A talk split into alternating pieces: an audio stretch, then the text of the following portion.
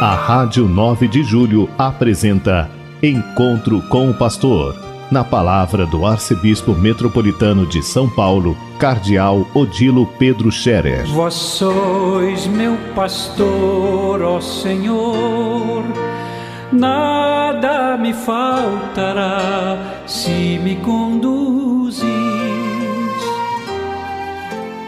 Queridos ouvintes da Rádio 9 de Julho, saudação e bênção para todos vocês neste dia 20 de julho. Eu falo a vocês desde Roma, onde eu estou participando de uma reunião na Santa Sé. Aqui em Roma, na Europa, é verão, muito quente. Eu estou aqui no Vaticano, vocês podem ouvir até mesmo as cigarras cantando.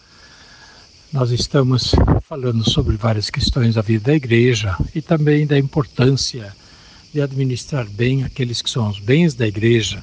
Eu quero recordar uma coisa que é importante compreender. A igreja tem bens, mas os bens não são para acumular, e sim para servir a vida e a missão da igreja. A vida da igreja, aquilo que é necessário para a igreja realizar a sua vida. Por exemplo, servir o povo, fazer a caridade, a liturgia, a formação do clero, a sustentação daqueles que trabalham para que a igreja viva, assim por diante. Então, o que a igreja precisa para viver e realizar o seu trabalho? Para isso servem os bens da igreja, sejam eles o dinheirinho que se recolhe, ou a renda de algum patrimônio, seja o que for, tem esta destinação: ajudar a vida da igreja. Segundo, é para a missão da igreja, para promover a evangelização, a obra missionária, a formação de novos sacerdotes, missionários religiosos. Então, esta é a finalidade dos bens que a igreja tem. E os bens, naturalmente, não são para serem acumulados, para fazer volume. Evidentemente que alguma vez faz volume, mas tudo isso deve reverter não em benefício privado de quem quer que seja, do bispo, do padre ou de alguém privadamente, mas deve reverter em benefício da própria igreja como comunidade que cumpre a sua missão. Naturalmente, a responsabilidade da administração dos bens da igreja está na mão daqueles que são responsáveis e corresponsáveis na igreja. Na diocese é o bispo, na igreja como um todo é o papa, e na paróquia é o padre, Porém, cada nível de administração da vida da igreja tem os seus conselhos, onde participam leigos e leigas, e onde devem ser chamados em causa as pessoas que entendem do assunto de administração, de finanças e assim por diante. Portanto, os bens da igreja devem ser bem administrados, devem ser controlados e devem ser administrados com transparência. E aí muitas vezes nós temos dificuldades para que os bens sejam administrados com transparência. O bispo, o padre, não pode administrar os bens como ele bem entende, mas deve seguir as regras, as normas estabelecidas pela igreja para a boa administração. Naturalmente, na justiça, no respeito àquilo que é o ensino social da igreja, os bens da igreja não devem esquecer aqueles que são mais pobres, os que menos têm, e devem ser colocados a serviço também da solidariedade social. Então, são essas as questões que parecem ser muito questões do mundo, mas são questões reais. Nós somos pessoas reais, vivemos no mundo. Ninguém pode imaginar a igreja sem bens que ajudem a administrar a sua vida e a sua missão, para o cumprimento da sua vida e da sua missão. Nós não somos anjos, somos pessoas humanas que têm necessidades de alimentação, de vestuário, de moradia, de viagem e assim por diante, onde há necessidade de dinheiro, de bens para custear isso. Por outro lado, a igreja, numa paróquia, por exemplo, tem um espaço que tem o seu custo, tem luz, tem água, tem pessoal a serviço que precisa ser pagado e assim por diante. Tem automóvel, tem gasolina, tem telhado para consertar, tem parede para cobrir e assim por diante. Portanto, os bens são necessários para ajudar a igreja no cumprimento da sua missão.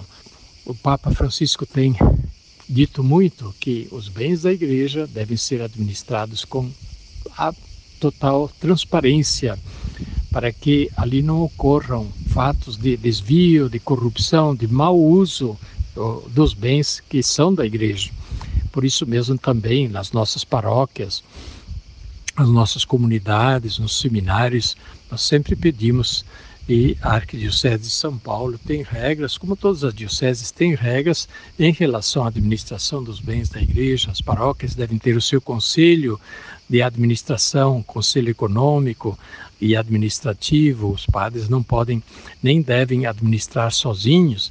Assim, da, mes da mesma forma na Arquidiocese, o arcebispo não administra sozinho, nem conseguiria, nem poderia, mas tem os procuradores que, em nome do arcebispo, administram os bens. Depois, cada padre na sua paróquia administra também por delegação do arcebispo os bens que são da paróquia.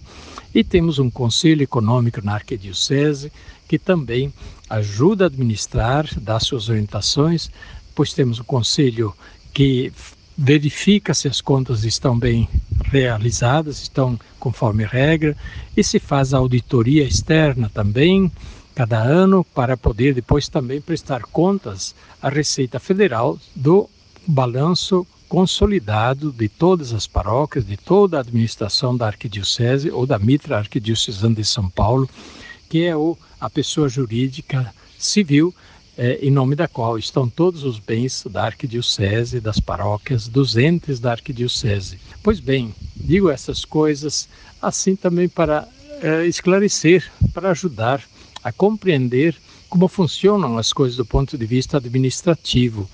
O bispo, o padre, não administram sozinhos. Como é que eles vivem? Bem, como eles também têm o seu, eh, digamos, salário, nós chamamos de congrua, no final do mês, para sua sustentação própria pessoal. Não é um grande ganho, mas é para sua sustentação pessoal. Por isso mesmo, se o bispo quer comprar um sapato novo, uma roupa nova, ou precisa de alguma coisa, uma viagem sua, etc., isso ele não tira do dinheiro da igreja ele tira do seu dinheiro para fazer os pagamentos das coisas que são dele pessoalmente. Naquilo que é serviço à igreja, naturalmente, isto é pago pela igreja, porque enquanto o bispo está a serviço, o padre está a serviço, o, o serviço naturalmente cobre as despesas. Pois bem, caríssimos irmãos, caríssimas irmãs, coisas muito concretas, muito materiais, sobre as quais nós devemos tomar conhecimento e também ter ciência, é, acompanhar. Jesus no Evangelho disse uma coisa: quem é fiel no pouco será fiel no muito. Quem não é fiel no pouco, muito menos será fiel no muito.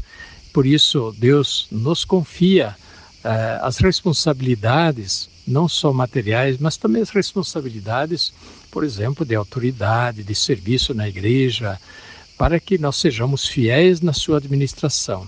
Não podemos fazer de conta que fazemos e não fazemos. Devemos ser fiéis, criteriosos, conscienciosos na administração de tudo aquilo que é da igreja.